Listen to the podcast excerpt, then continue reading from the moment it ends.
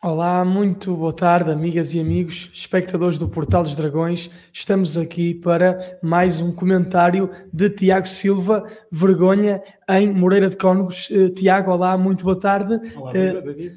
Antes de falar sobre o jogo, queres falar sobre aquelas incidências, aquela uh, agressão ontem a um repórter da TV? Sim, começo logo a intervenção. Boa tarde a todos que nos estão a ouvir e a ver por repudiar e lamentar aqueles incidentes lamentáveis, eh, censuráveis, que ocorreram no final do jogo por parte de, do empresário Pedro Pinho, um repórter, um jornalista da TVI. Acho que eh, nós não devemos deixar passar em branco este tipo de, de, de atos, eh, ainda por cima, quando são praticados por alguém que tem ligações muito próximas com o Futebol Clube Porto.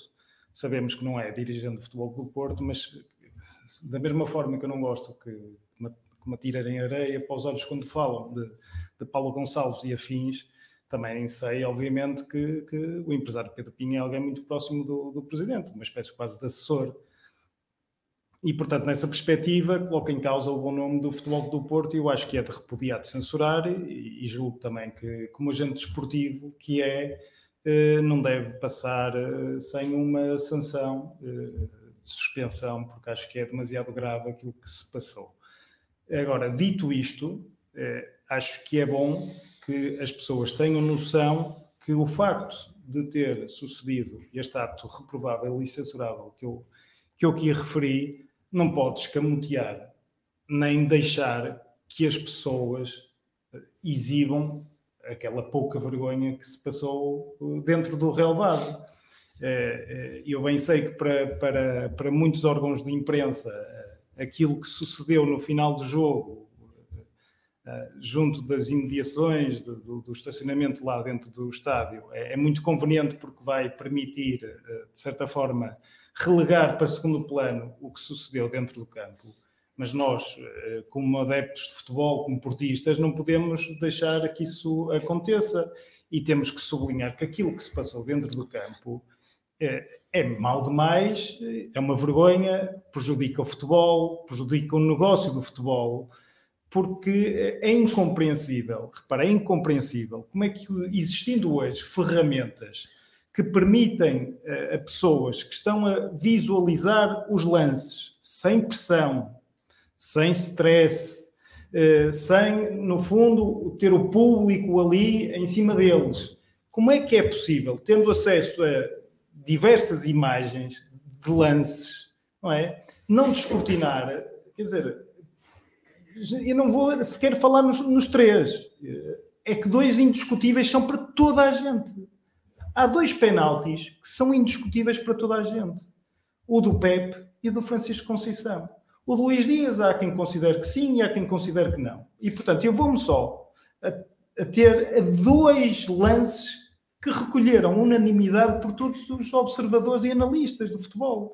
E, portanto, se relativamente ao árbitro ainda poderia dar o benefício da dúvida, não fosse ser um incompetente reiterado que nas últimas duas jornadas, sendo VAR em Faro, no célebre jogo do Farense contra o Sport, Falas de Hugo Miguel. Hugo Miguel fez vista grossa a dois lances de grande penalidade existentes na área do Sporting que no último jogo, que também foi VAR, no Portimonense Benfica, eh, não conseguiu ver aquilo que todos em casa viram.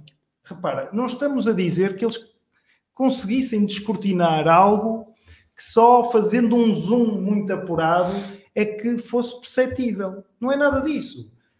No último jogo do Portimonense Benfica, o segundo gol do Benfica, a repetição evidencia que há uma cotovelada do jogador do Benfica, de Darwin Nunes, a um defesa do Portimonense, que fica impossibilitado de disputar uh, o, lance. e como é que o Hugo Miguel, sendo vendo aquela imagem e tendo acesso a mais até imagens do que nós temos, quer dizer, deixou passar aquilo em branco. E parece que, em termos daquilo que foi presentear essas duas atuações que teve como VAR foram absolutamente lamentáveis. parece que, que, no fundo, o presente que acabou por ter foi ser nomeado para o Moreirense Futebol Clube do Porto. Mas eu aqui também não posso deixar, eu já o disse aqui no passado, no futebol há. Achas que por, por, por, por, antecipação deve haver uma, uma reação do Futebol Clube Porto? Obviamente, obviamente. Repara, quando o Miguel foi nomeado para este jogo, uh, uh, quer dizer, os adeptos do Futebol Clube Porto que têm acesso a outras plataformas de comunicação, que são comentadores em alguns canais televisivos, sublinharam e muito bem que o que sucedeu ontem ia suceder. Estava, é era, estava na cara de toda a gente. E, portanto, como é que o Futebol Clube Porto pode ser tão passivo? Como é que a estrutura dirigente do Futebol Clube Porto, que tem tanta gente é que tem tanta gente, é que não se possa dizer que estão sobrecarregados de, de trabalho, porque tem tantos elementos, até, essa, até o Conselho de Administração da SAD foi reforçado neste mandato do Presidente Pinta Costa, como é que não há um dirigente que tenha, no fundo, exposto o óbvio, que é como é que é possível nomear Hugo Miguel para este jogo muito importante de um cariz que podia ser decisivo na luta pelo campeonato, não é? Como é que é possível faça as suas prestações anteriores como VAR? É que se ainda fosse como árbitro, tu ainda podias dar um pouco o benefício da dúvida. Cometeu um erro, pronto, se calhar não, estava em, não tinha bons acessos Havia algumas para visualizar o lance, ainda tinha alguma atenuante. A sua posição dentro do campo não lhe permitia ver o lance, não. E ele estava uh, como VAR. Estava a olhar para uma televisão, tinha acesso a todas as imagens eh, possíveis para eh, corrigir decisões erradas do árbitro e, quer dizer, e, e nunca teve eh, a coragem, porque eu só posso entender como sendo falta de coragem a partir do momento em que tu vês um lance que eh, aponta num determinado sentido e tu não tens a coragem de chamar a atenção do árbitro dizendo, olha, eh, vá ver as imagens porque aquilo que eu estou a ver aqui eh, é falta. Não, é? não e, portanto, eh, foi nomeado para este jogo e a estrutura dirigente do Futebol Clube Porto não foi capaz de chamar a atenção, não é? De alertar para esta bizarria, que isto é uma bizarria. E depois ficamos todos muito chocados, muito surpreendidos com aquilo que se passou no campo. E eu já tinha dito isto a respeito do Fábio Veríssimo no Belenenses Futebol Clube do Porto. Foi outra Sim. nomeação perfeitamente bizarra face àquilo que é o histórico do Fábio Veríssimo que é um péssimo árbitro, é que alguns deles, eh, eh, não sei se são apenas incompetentes, não é? Eh, mas incompetentes, alguns são mesmo, sem dúvida nenhuma. O Fábio Veríssimo é um. O Artur Soares Dias, que é propalado pelas instituições da arbitragem como o melhor árbitro português. O Artur Soares Dias é um árbitro fraco, fraquíssimo. Dizer, tem histórico de imensos jogos mal apitados, com decisões, quer dizer, perfeitamente inenarráveis quando ele está de frente para o lance e o Miguel, quer dizer, é outro que vem nesta esteira. E, portanto, uh, o que se passou ontem foi grave, foi muito grave, porque não só o Hugo Miguel não foi capaz de ver aquilo que todos vimos, como o VAR, que estava a analisar aqueles lances, não foi capaz. É chocante. Não foi capaz é de chamar a atenção do árbitro e retificar a sua errada decisão. Quer dizer, e eu já nem vou pela questão do gol de fora de jogo, repara, ó oh, oh David, e eu já nem vou por essa questão. Nem vou pôr em causa o acerto dessa decisão. No entanto, eu não posso deixar de dizer que aquelas linhas não dizem absolutamente nada a ninguém. Quer dizer, quem está a olhar para a, a repetição do lance e a forma como o mesmo foi avaliado pelo vídeo árbitro, vê que aparece ali uma linha, quer dizer, mas não percebe, não, não percebe qual o sentido da linha estar ali, como é que é traçado a linha, como é que é apurado fora do jogo. Quer dizer, nós estamos a analisar o lance. Fica-nos a dúvida. É um facto, fica-nos a dúvida se estará ou se não, se não está. Porque é, quer dizer, a imagem não é propriamente muito esclarecedora, nem o ângulo da imagem é perfeito para que se possa dissipar quaisquer dúvidas, não é? Quer dizer, mas depois aparecem lá umas linhas que ninguém sabe para onde é que foram traçadas e dá-te 10 centímetros. Como te podia dar 2, como te podia dar 20, porque ninguém percebe, não é? Ninguém percebe, é, é, outra bizarria, ninguém percebe como é que aquilo funciona. Como é que se traça aquela linha, eh, como é que ela foi tirada ali, num ângulo que não permite leitura nenhuma. Eu nem sequer, eu nem sequer fui ao pormenor, eu nem sequer fui ao pormenor de saber se o frame onde é traçada a linha, se a bola já saiu do pé ou se não saiu do pé. Porque muito, já não é a primeira Essa é vez. Uma questão Repara, primordial. Essa é repara, uma olha, olha, primordial. repara, estamos a ver na imagem. Quem é que consegue, quem é que consegue aferir a retidão e, e a certeza desta linha traçada? Dizer, ela está ali, o que é que aquilo nos diz? Não nos diz absolutamente nada. Pensa ali um, quer dizer, um monte de jogadores, a- a- quer dizer, a imagem nem sequer está hum, perpendicular eh, eh, ao lance para que tu possas aferir a linha do último jogador do, ou do Moreirense ou então do Futebol Clube do Porto. E, e pronto, e é, e é tirada uma linha que ninguém sabe de onde é que vem, dá 10 centímetros, a bola, se repararem, a bola está ali no pé, não sei se a bola já partiu do pé ou se a bola ainda está colada ao pé, que isso depois é, é outra, é, é outra, é outra questão. Pronto. E, e- que- eu nem vou pôr em causa este lance, David. Só, só, só entendi pertinente referir isto porque isto é, é, é esdrúxulo. Ninguém percebe. Quer dizer, traçou uma linha de 10 centímetros. Pronto, temos que comer 10 centímetros. Se tivesse dado 20, era 20. Se tivesse dado 2, era 2. Agora, eu olho para aquele lance e eu consigo ver ali 10 centímetros adiantado. Não consigo ver eu nem ninguém.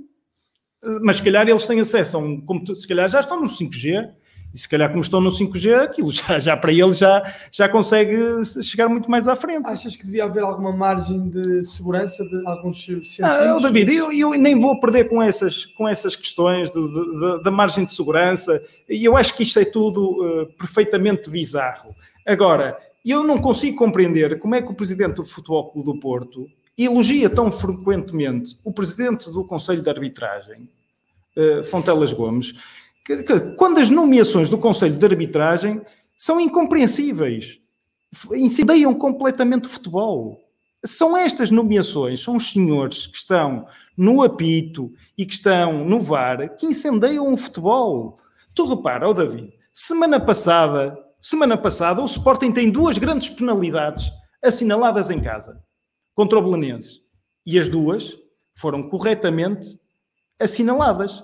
A primeira, pelo VAR, quando a bola já não estava sequer eh, a ser disputada pelo jogador.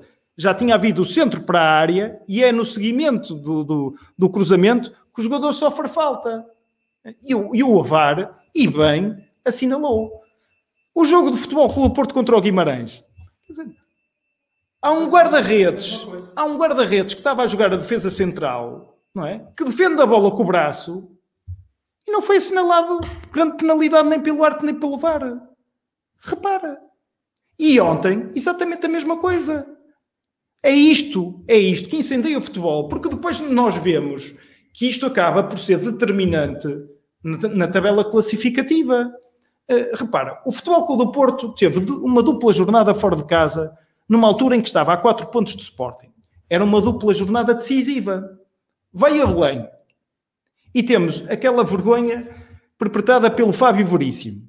é? Uma vergonha autêntica, em que há um jogador que tem uma entrada para vermelho direto, que já tem um amarelo, e o Fábio Veríssimo, para não ter de o expulsar, nem marca falta. Isto é desonestidade. Não me digam que isto é incompetência. Isto é desonestidade. Não, não vou dizer que eles estão eh, sob o efeito de, de- Quer dizer, que isto decorre do âmbito de corrupção. Não vou dizer nada disso porque não tenho provas para isso. Agora, isto, do meu ponto de vista, é desonestidade porque ele não está a ajuizar de acordo com aquilo que ele está a ver. É alguma vontade intrínseca que o leva a ajuizar o lance naquele sentido. Porque aquilo é tão flagrante, mas é tão flagrante que é impossível. É impossível dizer ele não, ele não viu. Não pode ser. Ele está de frente para o lance. Portanto, se ele vê uma entrada daquelas a 10 metros e não marca falta para não ter que mostrar o, o, o segundo cartão amarelo no mínimo, porque o lance até é para vermelho, é porque de facto está, de- está de má fé. Está de má fé. E portanto, logo a seguir, fomos a Braga. Um jogo que estava a ser eh, muito bem disputado pelo Futebol Clube Porto, estava a fazer uma excelente exibição. E teve um interveniente que foi o Soares Dias, que desde o início começou a ter um duplo critério, em que as entradas dos jogadores de futebol com o Porto eram logo demonstradas com, com, com a exibição de cartões amarelos, lembro-me logo do Corona, não é? E em que, ao contrário, ao contrário, lances eh, análogos não, é? não, vou dizer pior, lances análogos, não tinham o mesmo, não era seguido o mesmo critério por parte do árbitro. É? Repara, ontem, ainda há, pouco, ainda há pouco, um adepto de Futebol do Porto eh, me chamava a atenção disso e muito bem. Semana passada, há um lance dentro da área do Vitória de Guimarães que não é assinalado penalti, porque não obstante o jogador do Vitória de Guimarães ter dado eh, mão na bola, eh, ele estava em queda e, portanto, como se entendeu que ele estava em desequilíbrio, que era impossível ele não ter ali a mão, não é? Mas ontem vimos o Pepe fazer aquele corte de carrinho o Pepe vai fazer um corte de carrinho e disseram-me exatamente a mesma coisa, que é o Pepe não pode cortar os braços. Até parece é que óbvio. bate nas costas. Não, mas bate no braço, bate no braço. Mas o Pepe não pode cortar o braço. Se o Pepe vai em carrinho, o braço obviamente tem que ir para algum lado. A bola vai ao braço e é mostrado o cartão amarelo ao Pepe. É esta falta de critérios, não é? Que exasperam os adeptos de futebol. E depois, repara, voltando outra vez atrás, essa dupla jornada com essas decisões e com essas arbitragens terríveis desses dois árbitros, o Futebol Clube Porto passou de 4 para 8 pontos de Sporting. Ontem, ontem, mesmo o Futebol Clube Porto não jogando como devia, porque isso vamos já, é, já é outra discussão, uh, mesmo o Futebol Clube Porto não jogando como devia, com uma arbitragem uh, minimamente decente, o Futebol Clube do Porto muito possivelmente, porque falta saber se as grandes penalidades entravam ou não, mas muito possivelmente o Futebol Clube Porto saía de lá com 3 pontos e continuava a 4 pontos de Sporting. E, portanto, o título continuava em aberto. E assim passou uh, a estar uh, a 6. E, portanto, isto desvirtua a competição, incendeia os adeptos, incendeia os adeptos, incendeia tudo que está à volta do jogo, porque as pessoas sentem que existe muita desonestidade aqui, que não é só incompetência, é desonestidade, porque quando não tinhas VAR, podias dizer que ele era incompetente, mas agora tu tens VAR, portanto não pode ser uma questão de incompetência, porque então, quer dizer, se ele está a ver as imagens, tu não consegues aferir e ajuizar um lance com a imagem à tua frente, quer dizer, então eh, arrume-se com eles de vez. Não podem ser VARs, não podem. Não, se não veem aquilo que toda a gente vê em casa, que todos os analistas veem, não podem ser VARs. E, portanto, uh, decide-se um campeonato assim, decide-se um campeonato assim, e eu não estou com isto, reparem, eu não estou com isto a retirar mérito a quem vai à frente, que o tem.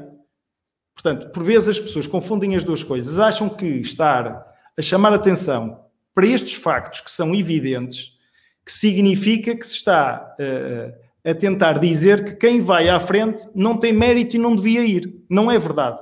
Não estou a tentar tirar mérito a quem vai à frente, porque vai à frente e tem mérito. E ainda no jogo com o Braga se viu, porque estavam reduzidos a 10 unidades, fizeram das tripas coração, do coração à, semelhança do que o Futebol Clube do Porto também faz muitas vezes, e acabaram por vencer o, o jogo contra todas as probabilidades. E, portanto, eles vão à frente e têm mérito. Agora, o que eu estou a dizer com isto é que com arbitragens minimamente decentes, decentes, o Futebol Clube Porto neste momento estava a disputar o campeonato taco a taco com o Sporting. E até podia perder. E até podia perder, que não havia drama nenhum. Eu disse aqui há muito tempo que não tem que haver drama nenhum se o Futebol Clube Porto não vencer este ano o campeonato. Porque o Futebol Clube Porto vem de uma época em que ganhou dois títulos. Obviamente que queremos sempre ganhar. E queremos queríamos ganhar este título.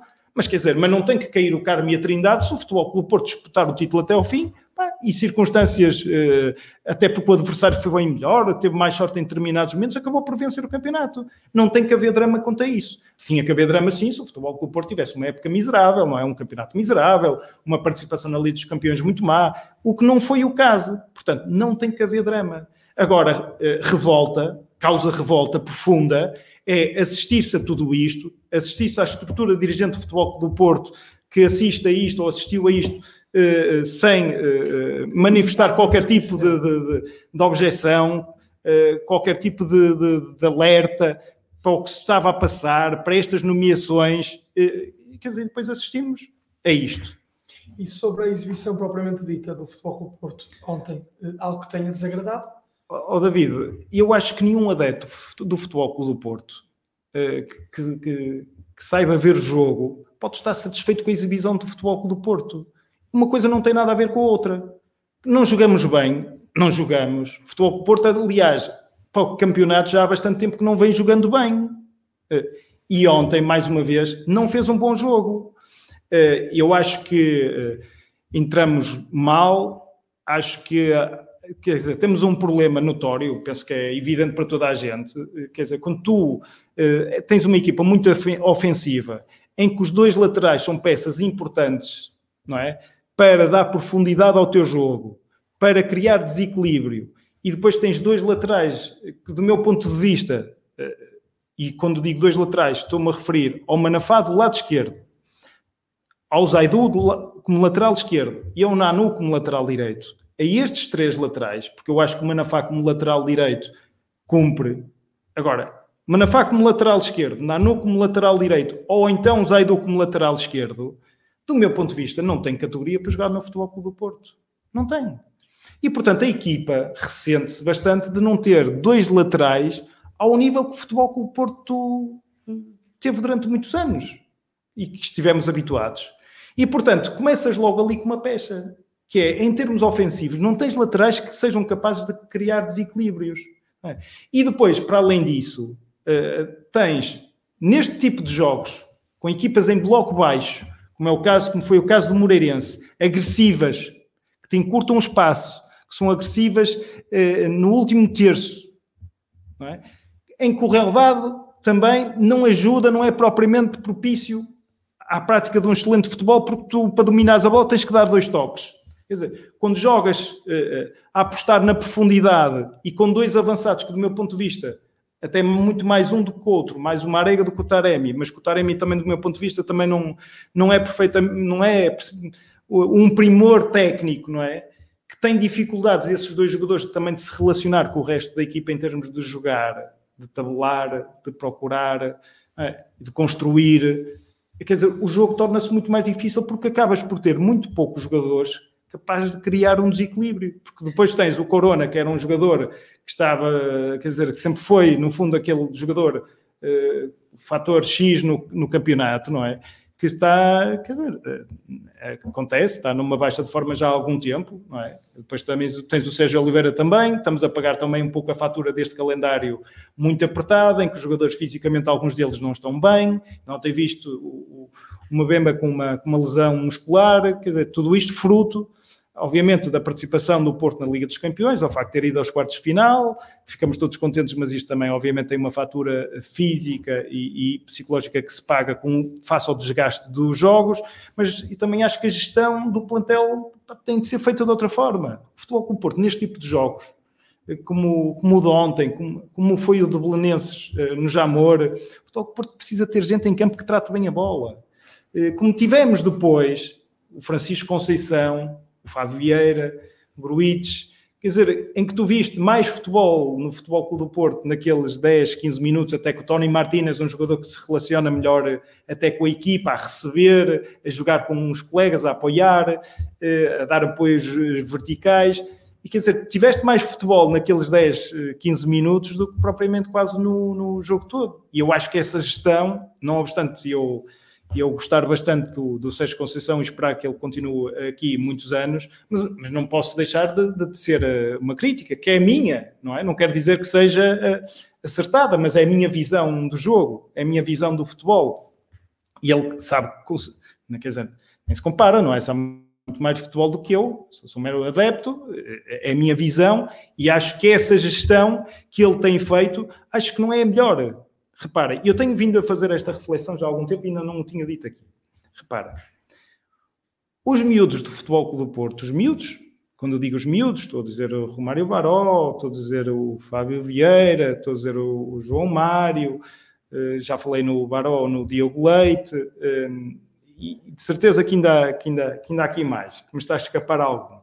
Repara, é uma época em que poucos jogaram. O desenvolvimento deles, esta época, é muito residual. Porquê? Porque eles não só não jogaram, uh, jogaram poucas vezes na, na, equipa do Futebol Clube Porto, como também uh, a carga de, de, treino do Futebol Clube Porto ao longo deste ano, obviamente que não é a de um ano normal.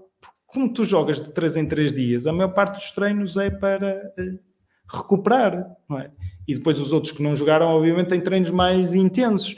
Mas é um ano que para estes jovens, do meu ponto de vista, acaba por ser um ano em que eles não eh, potenciam e não concretizam o seu desenvolvimento natural. Eh, e eu acho que há ali bastantes jogadores. Eu vou-te dar um exemplo. O João Mário. O João Mário, contra o Sporting para a Taça da Liga, do meu ponto de vista, foi o melhor jogador do Futebol Clube Porto em campo. Para a Taça da Liga, em que o Futebol Clube Porto perde por 2-1, com dois golos sofridos já na, na parte final do encontro. Em que posição jogou o João Mário? Jogou aí até a lateral direito. A lateral direito. O João Mário é pior lateral direito que o Nano? Não estou a ver, sinceramente. Não estou a ver. Nem percebo como é que se aposta num jogo dessa importância, contra um rival, uma meia final de uma competição, e se aposta no jogador a lateral direito e faz uma excelente exibição. Quer dizer, e depois não se continua a, tentar fazer o jogador para a posição. Que, do meu ponto de vista, ele tem excelentes características para a posição.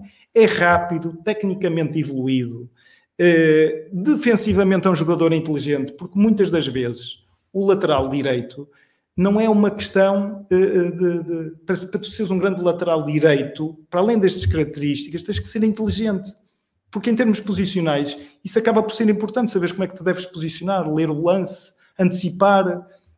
E, portanto, tiveste grandes laterais direitos que não nasceram na posição. Eu lembro-me do Miguel, eu lembro-me do Miguel, que jogou no Benfica, eu lembro do Bozingua, que não nasceu como lateral direito, o Paulo Ferreira, que também não nasceu como lateral direito, e portanto, por que razão, o Fábio Coentrão aí como lateral esquerdo, mas por que razão não se procura fazer o jogador para a posição? Quando ele, a única vez que foi chamada para a fazer, quer dizer, demonstrou que estava ali um jogador com potencial para fazer aquela posição. E, portanto, e depois o Fábio Vieira é outro jogador cuja utilização, do meu ponto de vista, tem pecado por defeito.